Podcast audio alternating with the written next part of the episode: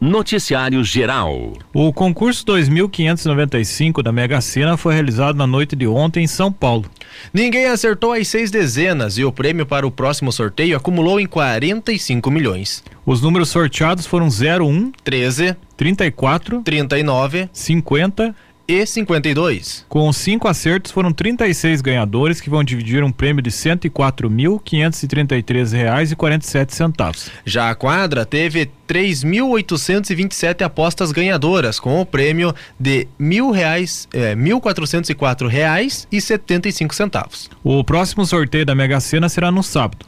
Concorrem ao prêmio todas as apostas registradas até as 19 horas do dia do sorteio, em qualquer lotérica do país ou pela internet, no site da Caixa Econômica Federal, acessível por celular, computador ou outros dispositivos. Para apostar pela internet é necessário fazer um cadastro, ser maior de idade, 18 anos ou mais, e preencher o número do cartão de crédito. Noticiário Local. Na próxima quarta-feira, dia 31, a partir das 19h30, será realizada a premiação do concurso Irati Imagens 2023, que contempla o nono concurso fotográfico Padre Tadeu Djedik e o oitavo curso de concurso de vídeos João Vasileschi. Na ocasião, terá início a exposição das fotografias classificadas nas quatro, nas quatro categorias do concurso: atuais, especiais, temáticas, esporte em Irati e históricas.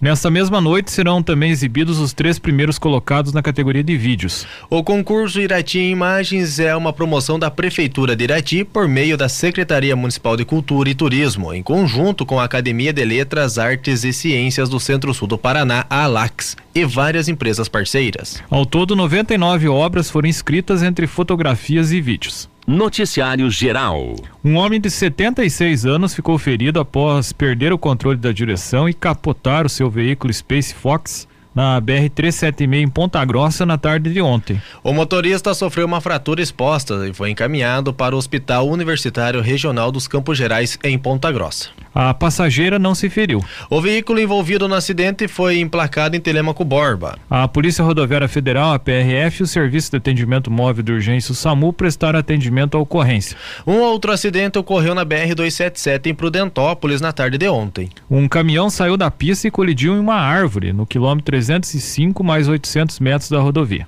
Com o impacto, o caminhão tombou. Apesar da gravidade da situação, o motorista sofreu apenas arranhões. Não houve necessidade de interromper o trânsito em função do acidente. Em Irati, a Guarda Municipal prestou atendimento em dois acidentes na tarde de ontem. Na rua 15 de julho, a colisão envolveu os veículos Gol e Renault Sandero. O outro acidente ocorreu na rua Paulo Xisto entre os veículos Peugeot 408 e Ford K. Ninguém ficou ferido nos dois acidentes. A Guarda Municipal também atendeu duas ocorrências de furto. Na Alameda Virgílio Moreira, os agentes receberam uma denúncia que dois homens estavam furtando fios de uma caixa de distribuição que fica na base dos postes republicanos. Os guardas foram até o local e encontraram dois homens próximos ao portal de entrada do município. Eles estavam, eles estavam com uma mochila e dentro dela haviam objetos como uma torneira, uma fechadura e alguns ferros. No chão, próximo a uma caixa de distribuição dos postes, foi encontrada uma tampa retirada e algumas ferramentas como alicate, chave de boca, uma colher e uma faca, essas últimas sujas de terra. Na caixa, a terra estava revirada. Segundo os guardas, um dos fios havia sido cortado e o outro apresentava sinais que se havia iniciado o corte. Em um outro ponto, foi constatado que a terra havia sido retirada para que fossem puxados os fios. Os dois homens abordados realizaram o laudo de lesões corporais no pronto atendimento municipal e foram levados para a delegacia.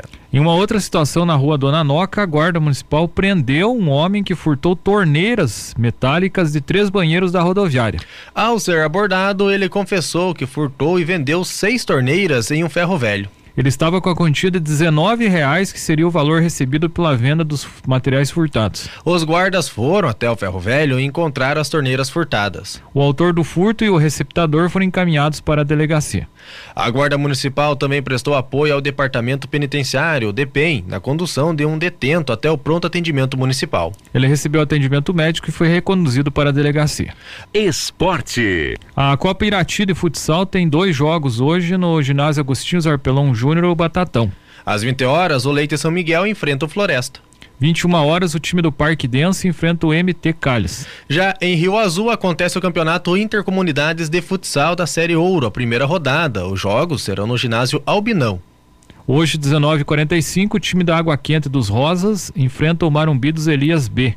Já às 21 horas, Faxinal de São Pedro enfrenta o Marumbi dos Ribeiros. Campeonato Brasileiro da Segunda Divisão, ontem pela oitava rodada, o Londrina perdeu para o Ceará por 3 a 1. Já o Juventude ganhou de 3 a 0 do Atlético Goianiense. O Vitória venceu o CRB por 1 a 0. O Vila Nova ganhou de 1 a 0 do Ituano. Guarani e Chapecoense empataram em 3 a 3 O Criciúma ganhou de 1 a 0 do Esporte. E Sampaio Correia e Ponte Preta empataram em 0 a 0 E a classificação ficou o seguinte: em primeiro lugar está o Vitória com 18 pontos. Segundo, Vila Nova com 17. Em terceiro, Criciúma, 17 pontos. Quarto, Botafogo de Ribeirão Preto com 15 pontos. Em décimo primeiro, Londrina com 10 pontos. Na zona de rebaixamento estão a Ponte Preta, 17 colocada, com 7 pontos. Em 18 oitava colocação está o CRB com 5 pontos. O penúltimo é o Tom Bense com 4 pontos. Em vigésimo lugar está o ABC com 4 pontos. A Copa Libertadores da América, jogos dos times brasileiros pela quarta rodada da primeira fase. Ontem o Cerro Portenho do Paraguai perdeu para o Palmeiras por 3 a 0.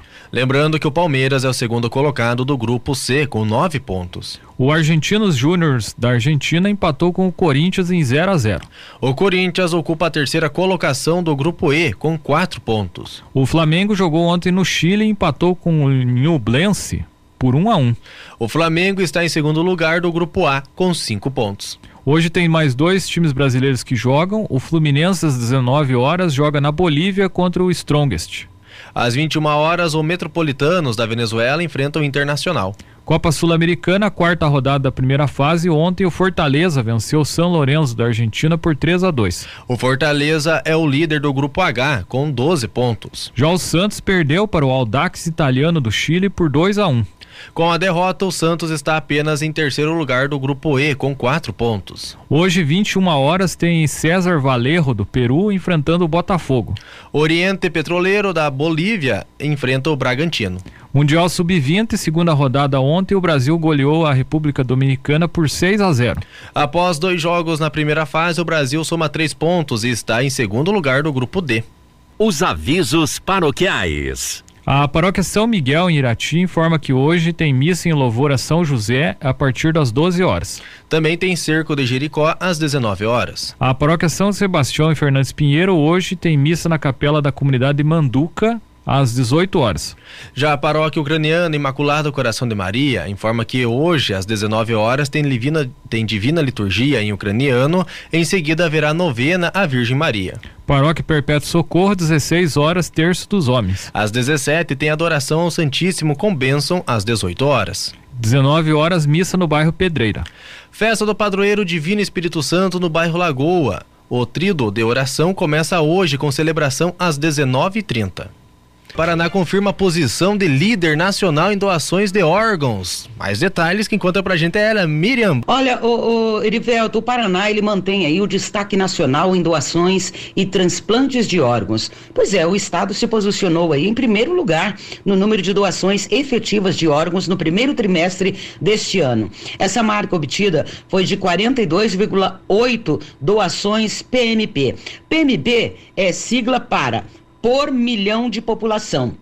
Bom, seguido por Santa Catarina, com 42,5 doadores PMP, Ceará com 25,5 e Distrito Federal com 24,6.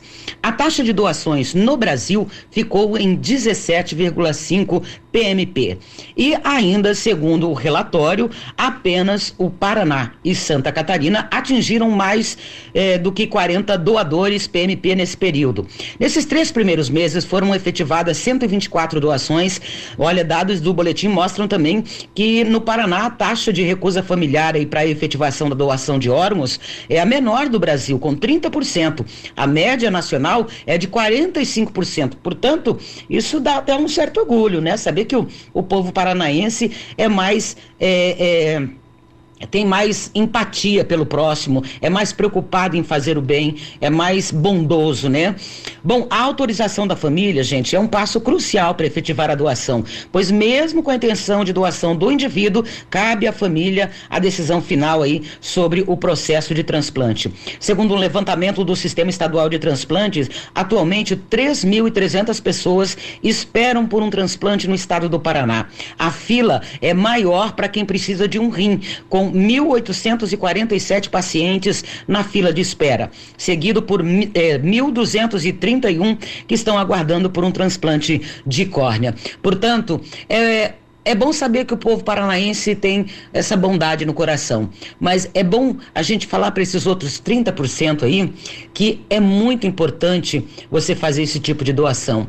Porque a gente, quando perde um ente querido, e eu digo isso por experiência própria, no dia 30 de maio agora vai fazer seis anos que eu perdi o meu filho. E eu doei os órgãos do meu filho. É, a dor que eu senti com a perca do meu filho é uma dor insuportável e é uma dor que nunca vai passar. É uma tristeza que nunca vai passar. Mas é tão bom saber que através do meu filho outras pessoas estão vivendo, né? Outras pessoas estão tendo chance de ter uma vida, tendo a oportunidade de enxergar, né? Então é muito importante, gente, e é gratificante por mais que doa a perca de um ente querido, quando você doa os seus órgãos, você sabe que um pouquinho dele está sobrevivendo aí, está vivendo nesse mundo ainda. Então vamos botar a mão na consciência e lembrar que a nossa dor, a nossa dor, ela pode ser portadora de algum bem para, para os, os outros, para o nosso próximo. Bom, gente, era essa informação que eu tinha para hoje. Meus amigos, um grande abraço a vocês. Um bom dia. Se Deus quiser, amanhã eu estou de volta. Noticiário Local. A Associação Iratiense de Artesãos realizará cursos de artesanato na Vila São João em Irati. As aulas iniciam no dia 1 de junho, na próxima quinta-feira. As inscrições podem ser feitas até o dia 31 de maio, na quarta-feira. Em entrevista à nossa reportagem, a presidente da associação, Milene Aparecida Padilha Galvão, disse que a ideia surgiu de uma das associadas que observou uma demanda pelos cursos de capacitação para a população a gente tem muita demanda de, de cursos. Volta e meia chegam as pessoas lá na associação e perguntam: vocês vão dar curso? Quando que vai ter curso? Vocês dão curso no Provopar? Né? E o Provopar tem alguns cursos específicos e as pessoas têm demandas de, de alguns cursos que a Provopar ainda não oferta. Então a Fran falou: vamos ofertar curso, porque tem bastante artesã capacitada, que inclusive já foram professoras né, da Provopar, e vamos abrir uma turma. Os cursos serão realizados no período total de 10 semanas, sendo que a cada semana haverá um tipo de curso diferente. Segundo o Milênio, o objetivo é ensinar as diversas técnicas de artesanato produzidas pela associação. Cada artesã vai ensinar aquilo que ela faz de melhor na área do artesanato para que as pessoas aprendam a técnica do artesanato, desenvolvam a sua própria técnica e percebam que o artesanato pode ser uma renda, um incremento na renda ou uma renda principal. São oferecidos cursos de amigurumis, que são pequenos bonecos feitos de tricô ou crochê, cursos de crochê, pintura em tecido, bolsas em crochê, costura, bordado em vagonite, bonecas e costura criativa. Cada curso terá duração de três dias. O valor da inscrição também será variado, sendo que a média é de 30 a 60 reais por aula. O valor é usado para a compra de material para as aulas e transporte das professoras. Cada turma deve receber entre 10 e 15 alunos. Uma das primeiras aulas a serem ofertadas é a pintura em tecidos. As aulas serão realizadas pela artesã Glaci Pedroso, que trabalha com artesanatos desde os 10 anos. Ela conta qual é a sua área de atuação. Eu sou instrutora de pintura em tecidos, é a minha área principal. Embora eu faça bordados e joias de unhas, adesivos, entre outras coisas no artesanato. Mas a minha especialidade mesmo é a pintura em tecido. E a gente vai fazer as aulas lá, um apanhado, sim, um pouco do conhecimento que a gente tem, porque ninguém sabe tudo né? E a gente vai trabalhar com as meninas lá, tentar passar um pouco do que a gente sabe. Durante as aulas, será levada uma amostra para que os alunos possam ver como ficará o trabalho. Glacia afirma que a ideia é ensinar a técnica para que cada pessoa possa desenvolver o seu estilo. Aí a gente monta um, um projeto, leva um projeto lá, já leva um, uma amostra pintada para que as meninas possam ter ideia de como vai ficar o trabalhinho delas pronto. nenhuma pintura fica igual. Mesmo que eu pinte, o mesmo desenho ele não vai ficar igual. Daí depende do dia, do calor. O calor influencia muito na, na tinta. Depende das pinceladas, depende do jeito que você está. Aí todo dia você vai fazer uma pintura e ela sempre vai sair diferente. As aulas são abertas para as pessoas a partir dos 10 anos. Para as aulas será preciso levar um pano de sacaria. Caso não tenha, o aluno poderá comprar o material no local da aula. As tintas para tecido e os pincéis serão fornecidos pela instrutora. O valor da inscrição do curso de pintura em tecido é de R$ reais por aula. Os três dias de curso terão um valor total de R$ reais. A inscrição para o curso de pintura em tecido pode ser feita pelo telefone 99921 0260. A presidente da associação também conta que os artesãos estão abertos a patrocinadores que queiram ajudar no custeio dos materiais que serão utilizados no curso.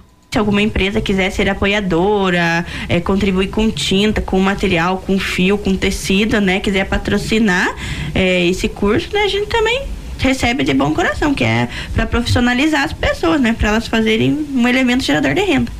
Os cursos acontecerão a partir do dia 1 de junho, às quintas, sexta e sábados, na rua Espírito Santo, número 255, ao lado da Unidade de Saúde da Vila São João. Acontece das 13 às 17 horas. As inscrições podem ser realizadas com a associação pelo telefone 999440775, número de WhatsApp, na página do Facebook ou na página do Instagram, que é arroba Associação Iratiense de Artesãos.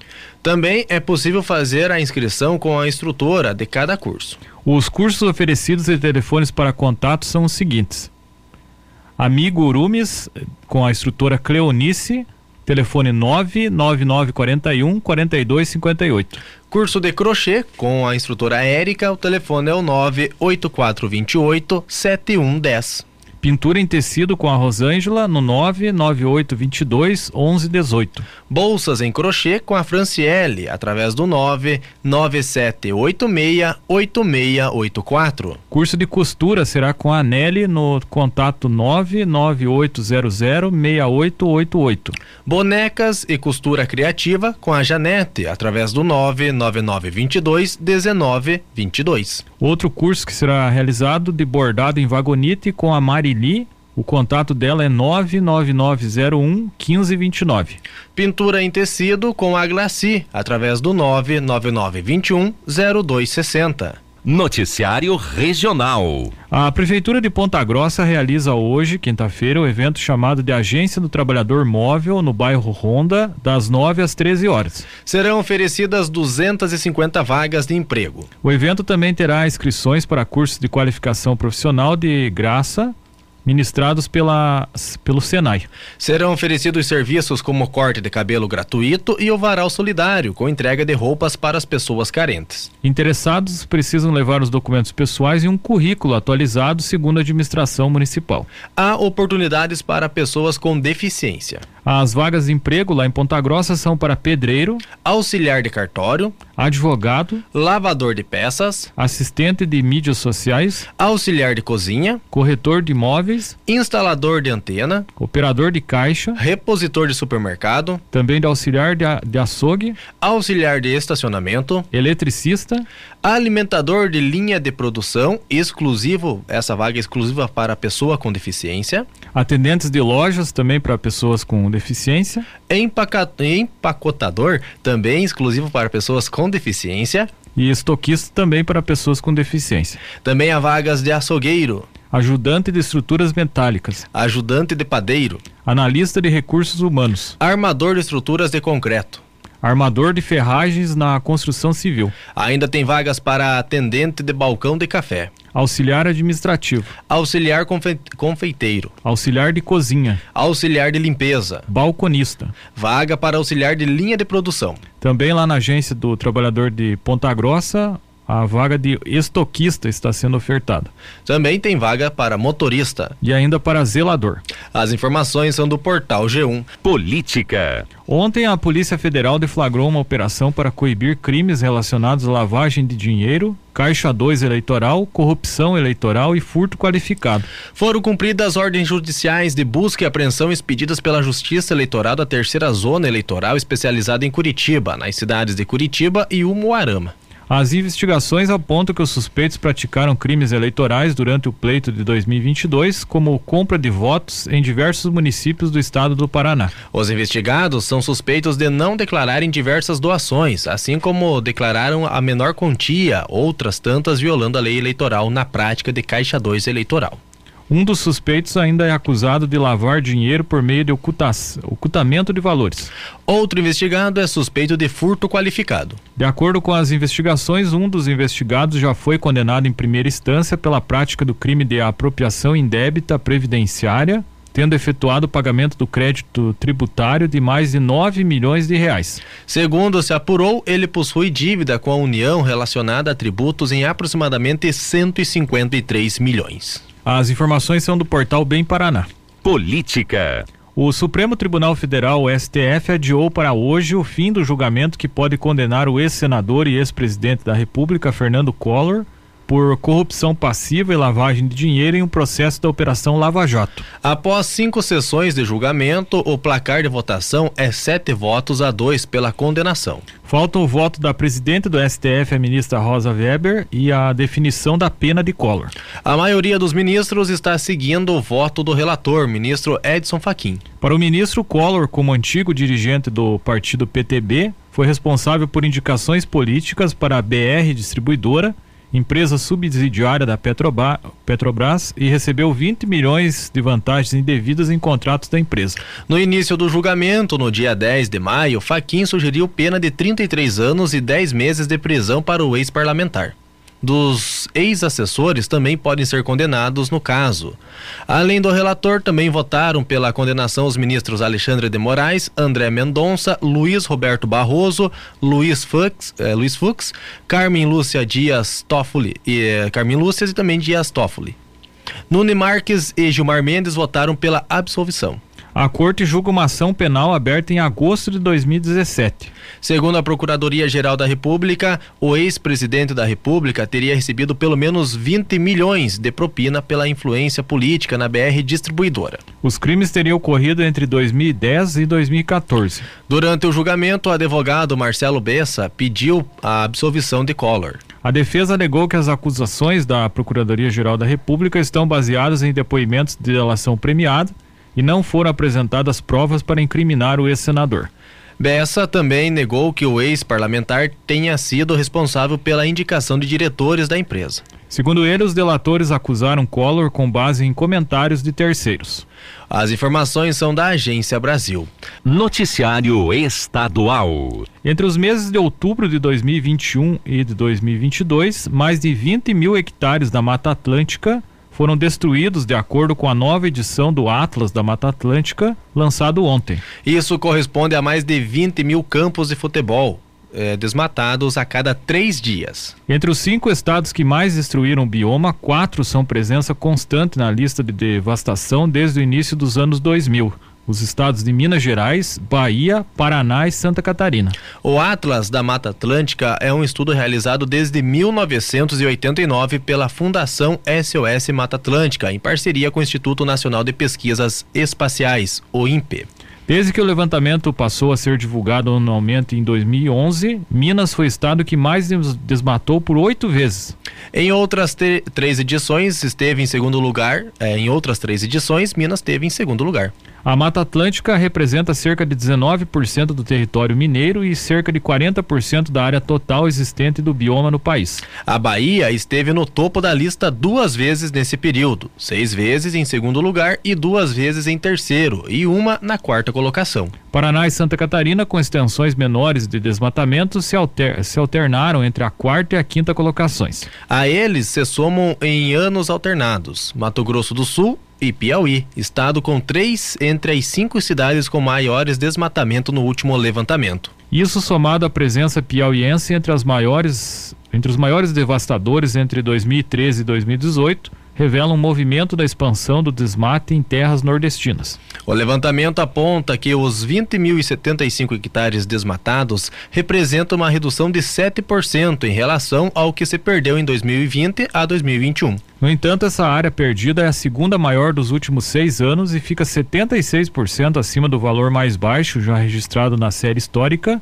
11.399 hectares entre 2017 e 2018. De acordo com o último levantamento, apenas 0,9% das perdas ocorreram em áreas protegidas, enquanto 73% se deram em terras privadas. Além do avanço das fronteiras agrícolas, a especulação imobiliária, principalmente nas proximidades das grandes cidades e no litoral, também é apontada como outra das principais causas. A Mata Atlântica tem uma lei específica. Após ser considerado patrimônio nacional pela Constituição Constituição de 1988, o bioma ganhou uma legislação própria para ser protegido 18 anos depois quando no dia 22 de dezembro de 2006 foi sancionada a Lei da Mata Atlântica.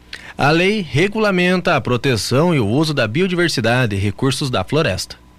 Entre outros pontos, a legislação proíbe o desmatamento de florestas primárias, cria incentivos financeiros para a restauração dos ecossistemas, estimula doações da iniciativa privada para projetos de conservação e delimita qual é o domínio, domínio da floresta. Essa lei, no entanto, está ameaçada por uma medida provisória sobre o programa de regularização ambiental, com emendas ao texto original que se afetam e flexibilizam diretamente a lei da Mata Atlântica. O texto foi editado no governo do ex-presidente Jair Bolsonaro do PL e aprovado em março pela Câmara dos Deputados. Uma das emendas de autoria do deputado Rodrigo de Castro, do União, é, permite que o desmatamento para implantação de linhas de transmissão de energia elétrica, gasoduto e sistemas de abastecimento de água sem estudo prévio de impacto ambiental.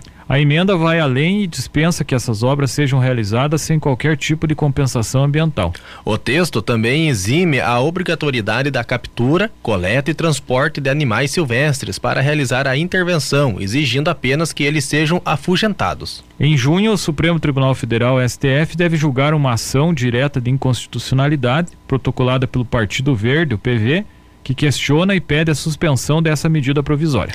A Mata Atlântica é o bioma mais desmatado do Brasil. De acordo com o Atlas, restam apenas 12,4% de sua cobertura original. Neste ano, no entanto, o estudo foi divulgado com os dados do primeiro ano completo de observação do bioma pela plataforma Maps, Map Biomas, projeto que reúne universidades, organizações ambientais e empresas de tecnologia. A medida feita por ela utiliza a metodologia diferente da usada usada pelo INPE. As informações são do jornal Estadão Conteúdo.